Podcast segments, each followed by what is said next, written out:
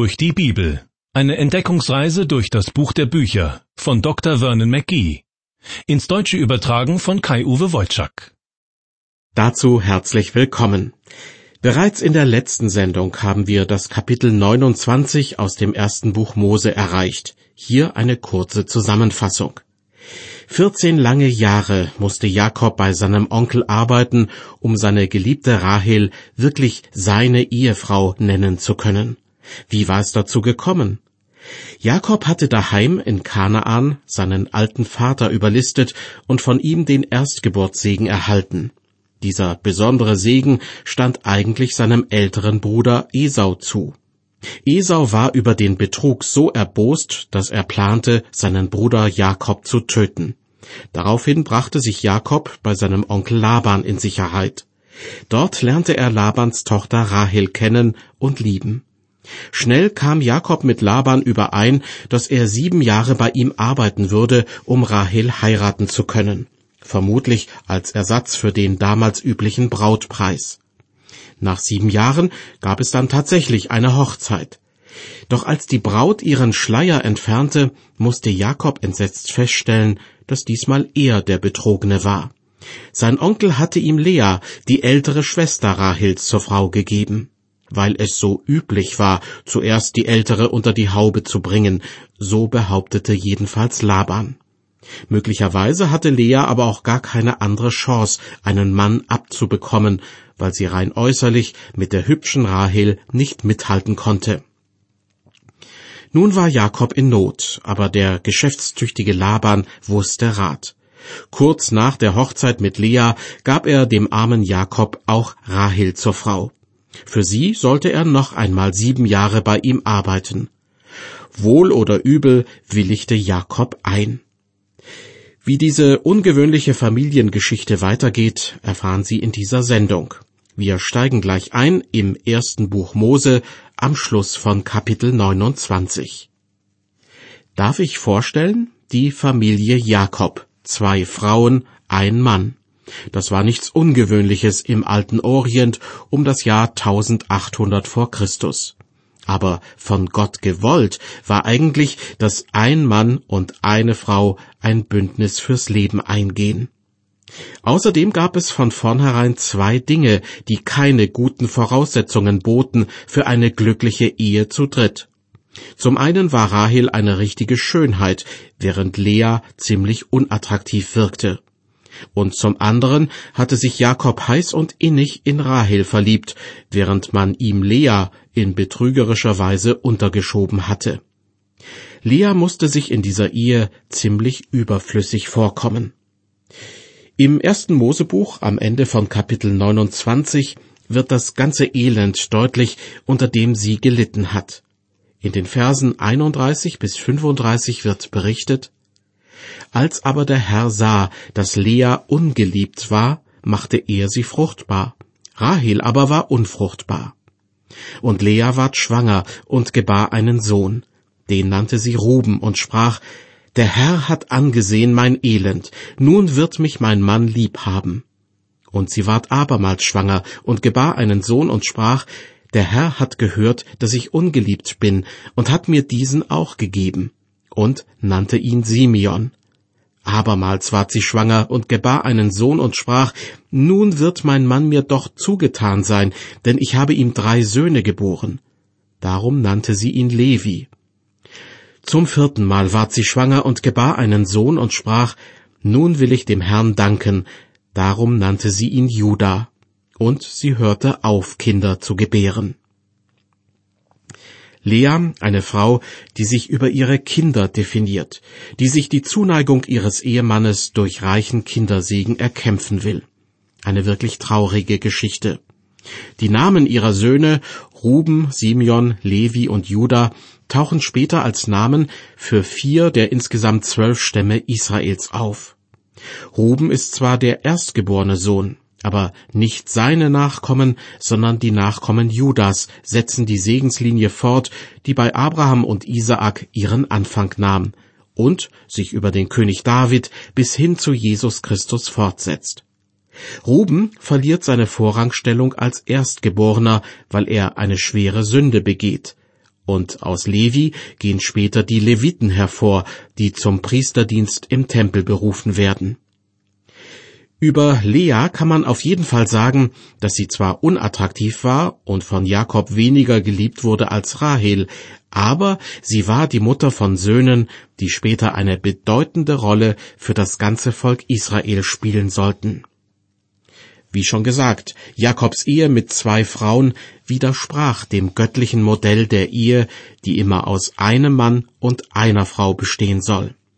Außerdem war es letztlich nur deshalb zu dieser Dreier-Ehe gekommen, weil Jakob seinen Vater und seinen Bruder betrogen hatte und Jakob seinerseits von seinem Onkel hinters Licht geführt wurde. Trotzdem ist Gott gnädig und beschenkt Jakob mit Söhnen, aus denen die zwölf Stämme Israels hervorgehen. Das müssen wir uns immer wieder vor Augen halten. Gott handelt gnädig, obwohl so viel Sünde im Spiel ist.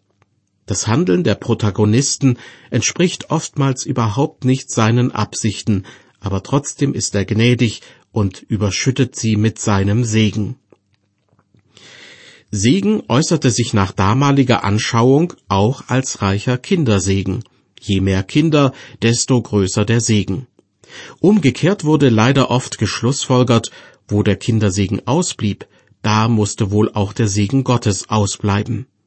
Was das für die Betroffenen bedeutete, kann man erahnen, wenn man die ersten Verse aus Kapitel 30 liest. Als Rahel sah, dass sie Jakob kein Kind gebar, beneidete sie ihre Schwester und sprach zu Jakob, Schaffe mir Kinder, wenn nicht, so sterbe ich. Jakob aber wurde sehr zornig auf Rahel und sprach, Bin ich doch nicht Gott, der dir deines Leibes Frucht nicht geben will? Sie aber sprach, Siehe, da ist meine Magd Bilha, geh zu ihr, dass sie auf meinem Schoß gebäre und ich doch durch sie zu Kindern komme. Jakob willigt ein. Er und seine Frau Rahel handeln offenbar so, wie es damals in ihrer Kultur üblich war. Denn lange Zeit vor ihnen waren auch Abraham und Sarah mit Hilfe einer Magd zu einem Kind gekommen. Auf den ersten Blick erstaunlich, in beiden Fällen war es die Frau, die ihren Mann dazu aufforderte, sich mit einer anderen Frau einzulassen. Das zeigt aber nur, wie verzweifelt kinderlose Frauen waren, wenn sie keinen Nachwuchs bekommen konnten. Wie ich vorhin schon dargelegt habe, das gesellschaftliche Ansehen wuchs mit der Kinderzahl. Dass sich ein verheirateter Mann in bestimmten Fällen mit einer anderen Frau einließ, um ein Kind zu zeugen, war offenbar üblich und wurde von allen akzeptiert. Außer von einem, von Gott. Bereits die Geschichte von Abraham und Sarah hat gezeigt, dass auf dieser Vorgehensweise kein Segen liegt. Abraham musste damals seinen Sohn Ismael, den er mit der Magd gezeugt hatte, mitsamt seiner Mutter in die Wüste schicken, weil es in der Familie ständig Ärger gab. Und auch bei Jakob werden wir noch miterleben, wie viel Kummer diese Familienkonstellation verursacht. Ja, im Grunde ist diese Situation schon eingetreten, denn dass Rahel ihren Ehemann zu ihrer Magd schickt, ist ein Ausdruck höchster Verzweiflung. Sie lässt sich nur deshalb darauf ein, weil sie ihre Kinderlosigkeit nicht ertragen kann. Außerdem kommt noch hinzu, dass sie ihre Schwester, die ebenfalls mit Jakob verheiratet ist, als Konkurrentin empfindet. Und ausgerechnet sie bringt einen Sohn nach dem anderen zur Welt.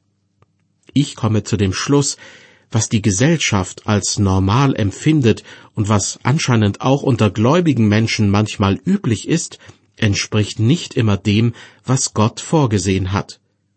Das gilt im Alten Testament im Hinblick auf die Vielehe und auf die Art und Weise, wie man sich seinen Kinderwunsch erfüllte. Aber auch heute gibt es Verhaltensweisen, die selbst unter Christen üblich sind, obwohl sie von Gott verneint werden. Zurück zum Bibeltext.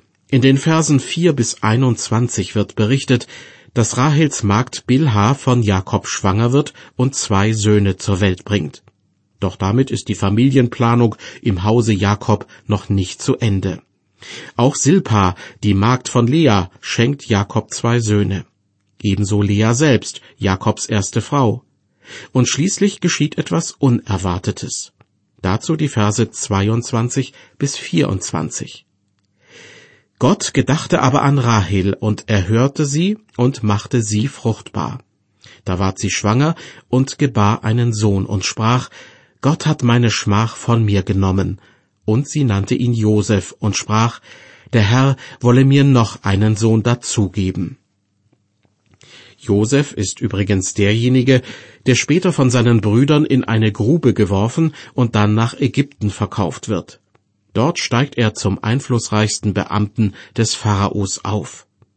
Rahels Wunsch, noch einen zweiten Sohn zu bekommen, geht schließlich auch in Erfüllung. Benjamin ist der jüngste Sohn Jakobs und macht das Dutzend voll. Aus diesen zwölf Söhnen Jakobs gehen letztlich die zwölf Stämme Israels hervor. Zusammen bilden die zwölf Stämme das ganze Volk Israel. Vierzehn Jahre lang hat Jakob seinem Onkel Laban gedient, um Rahel und unfreiwillig auch Lea heiraten zu können. Inzwischen ist er Vater von elf Söhnen und einigen Töchtern, von denen allerdings in der Bibel nur eine mit Namen genannt wird, Dina. Jakob bekommt den Eindruck, es wird langsam Zeit, die Zelte abzubrechen. Ab Vers 25 wird berichtet, als nun Rahel den Josef geboren hatte, sprach Jakob zu Laban, Lass mich ziehen und reisen an meinen Ort und in mein Land. Gib mir meine Frauen und meine Kinder, um die ich dir gedient habe, dass ich ziehe, denn du weißt, wie ich dir gedient habe. Laban sprach zu ihm, Lass mich Gnade vor deinen Augen finden, ich spüre, dass mich der Herr segnet um deinetwillen. Die Bemerkung Labans erinnert mich an die Zeit, als Jakobs Vater Isaak in Gera und dann in einem Tal bei Gera wohnte. Eines Tages bekam er Besuch von König Abimelech, von dessen Freund und von einem Feldhauptmann. Und die sagten zu ihm, wir sehen mit sehenden Augen, dass der Herr mit dir ist. Etwas Ähnliches bekommt nun auch Jakob zu hören, denn sein Onkel sieht, dass sein eigener Wohlstand wächst, seitdem Jakob für ihn arbeitet. Das bringt ihn zu der Aussage, ich spüre, dass mich der Herr segnet um deinetwillen. Und er signalisiert seinem Neffen, nur nicht so eilig, du und deine Familie, ihr könnt gerne noch bei mir bleiben. Und da ich vom Segen Gottes, den er mir deinetwegen schenkt, so sehr profitiere, will ich dir gerne eine Lohnerhöhung gewähren. In Vers 28 steht, was Laban seinem Neffen genau anbietet. Bestimme den Lohn, den ich dir geben soll. Das hört sich großzügig an. Aber Jakob hat inzwischen dazugelernt. Er weiß, wann immer Onkel Laban dir einen Deal vorschlägt, ziehst du den kürzeren. Also Vorsicht und deshalb lässt sich Jakob nicht darauf ein, sondern bekräftigt seine Absicht, Laban zu verlassen. Er, Jakob aber sprach zu ihm, Du weißt, wie ich dir gedient habe und was aus deinem Vieh geworden ist unter mir. Du hattest wenig, ehe ich herkam, nun aber ist's geworden zu einer großen Menge, und der Herr hat dich gesegnet auf jedem meiner Schritte. Und nun, wann soll ich auch für mein Haus sorgen? Jakob beklagt sich also bei seinem Onkel. Alles, was ich nach 14 Jahren Arbeit bei dir besitze, sind zwei Ehefrauen, zwei Mägde und ein ganzer Stall voller Kinder. Dich hat Gott gesegnet und hat dir Wohlstand geschenkt, und ich muss zusehen, wie ich meine Familie satt bekomme. Weiter ab Vers 31. Er, Laban, aber sprach, was soll ich dir denn geben? Jakob sprach, du sollst mir gar nichts geben sondern wenn du mir tun willst, was ich dir sage, so will ich deine Schafe wieder weiden und hüten. Ich will heute durch alle deine Herden gehen und aussondern alle gefleckten und bunten Schafe und alle schwarzen Schafe und die bunten und gefleckten Ziegen. Was nun bunt und gefleckt sein wird, das soll mein Lohn sein. Anders ausgedrückt, die besonders schönen Tiere mit Prädikat soll Laban für sich behalten, und die übrigen, darunter viele, die nicht reinrassig sind, will Jakob als Lohn haben. Das hört sich für Laban wie ein gutes Geschäft an. Weiter ab Vers 33. Jakob nennt weitere Einzelheiten. So wird meine Redlichkeit morgen für mich zeugen, wenn du kommst wegen meines Lohnes, den ich von dir nehmen soll. was nicht gefleckt oder bunt unter den Ziegen und nicht schwarz sein wird unter den Lämmern, das sei ein Diebstahl, wenn es sich bei mir findet. Da sprach Laban, Wohlan, es sei, wie du gesagt hast. Und er sonderte an jenem Tage aus die sprenkligen und bunten Böcke und alle gefleckten und bunten Ziegen, wo nur etwas Weißes daran war, und alles, was schwarz war unter den Lämmern, und tat's unter die Hand seiner Söhne und machte einen Raum drei Tagereisen weit zwischen sich und Jakob. So viel ist auf jeden Fall klar. Laban trennt die Tiere voneinander, so dass es unter den Jungtieren keine weiteren Mischlinge geben kann. Seine Söhne beauftragt er, die gefleckten und gescheckten Tiere, die Jakob gehören sollen, fortzubringen. Unterdessen kümmert sich Jakob wie gewohnt um die restlichen Tiere, die Laban behalten soll. Was nun Jakob mit den Tieren anstellt, um diesmal als Sieger gegenüber seinem Onkel hervorzugehen, klingt ziemlich rätselhaft. Ab Vers 36 wird berichtet, Jakob aber weidete die übrigen Herden Labans. Und Jakob nahm frische Stäbe von Pappeln, Mandelbäumen und Platanen und schälte weiße Streifen daran aus, so dass an den Stäben das Weiße bloß wurde. Und legte die Stäbe, die er geschält hatte, in die Tränkrinnen, wo die Herden hinkommen mussten zu trinken, dass sie da empfangen sollten, wenn sie zu trinken kämen. So empfingen die Herden über den Stäben und brachten sprenklige, gefleckte und bunte. Die Sache mit den Holzstäben klingt wirklich seltsam. Manche halten das Ganze für Humbug und reinen Aberglauben, weil sich auf diese Weise natürlich keine genetischen Faktoren beeinflussen lassen. Vielleicht gab es damals die Vorstellung, dass man das Aussehen der Nachkommen manipulieren kann, indem man die Elterntiere besonderen optischen Reizen aussetzt.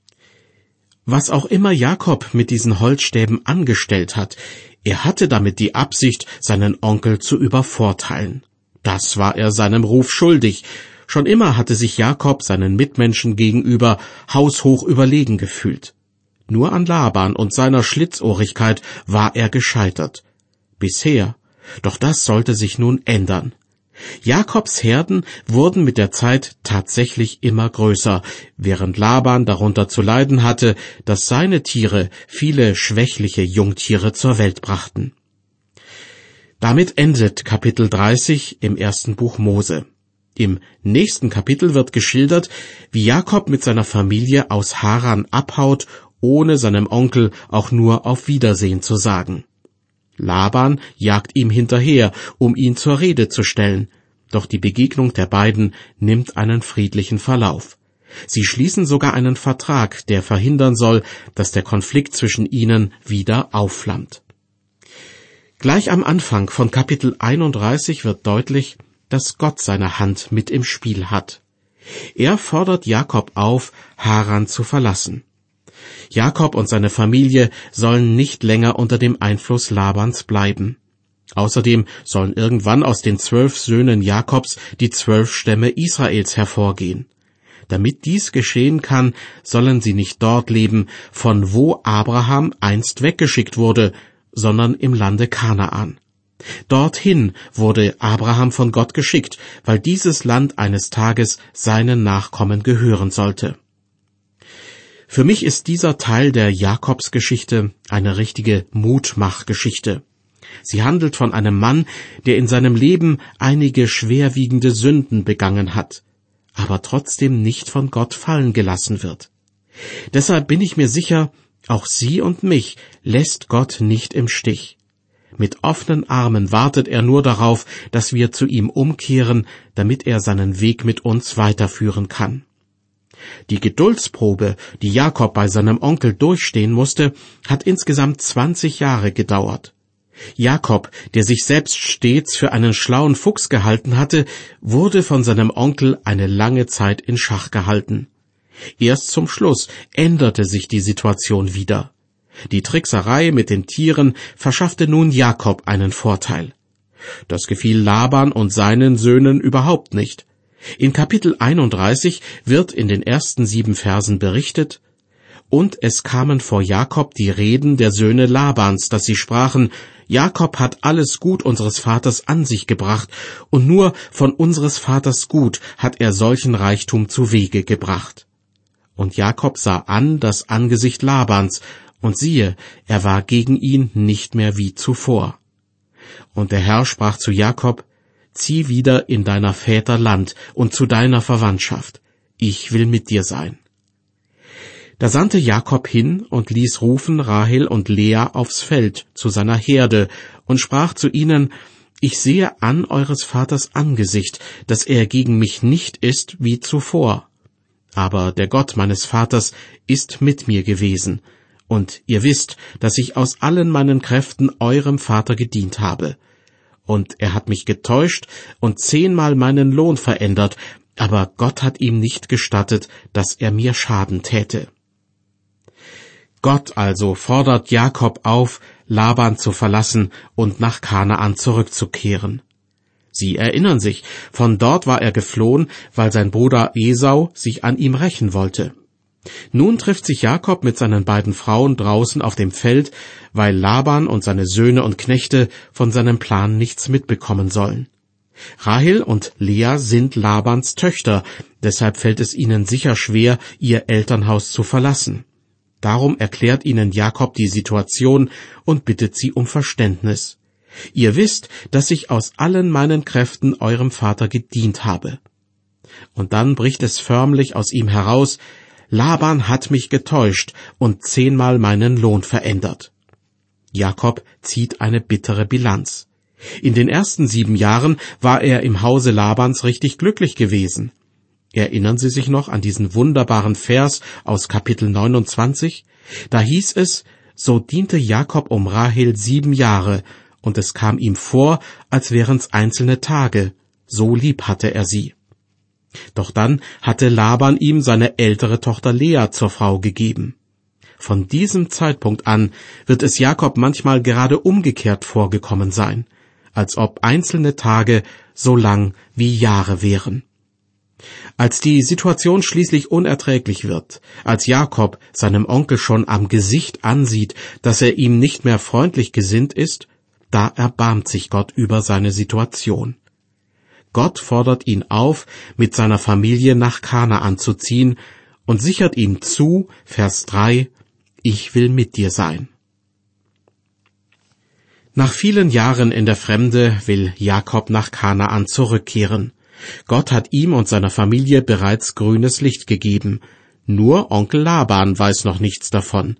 Und als er davon erfährt, ist er alles andere als begeistert. Mehr dazu in der nächsten Ausgabe unserer Sendereihe durch die Bibel. Herzliche Einladung dazu.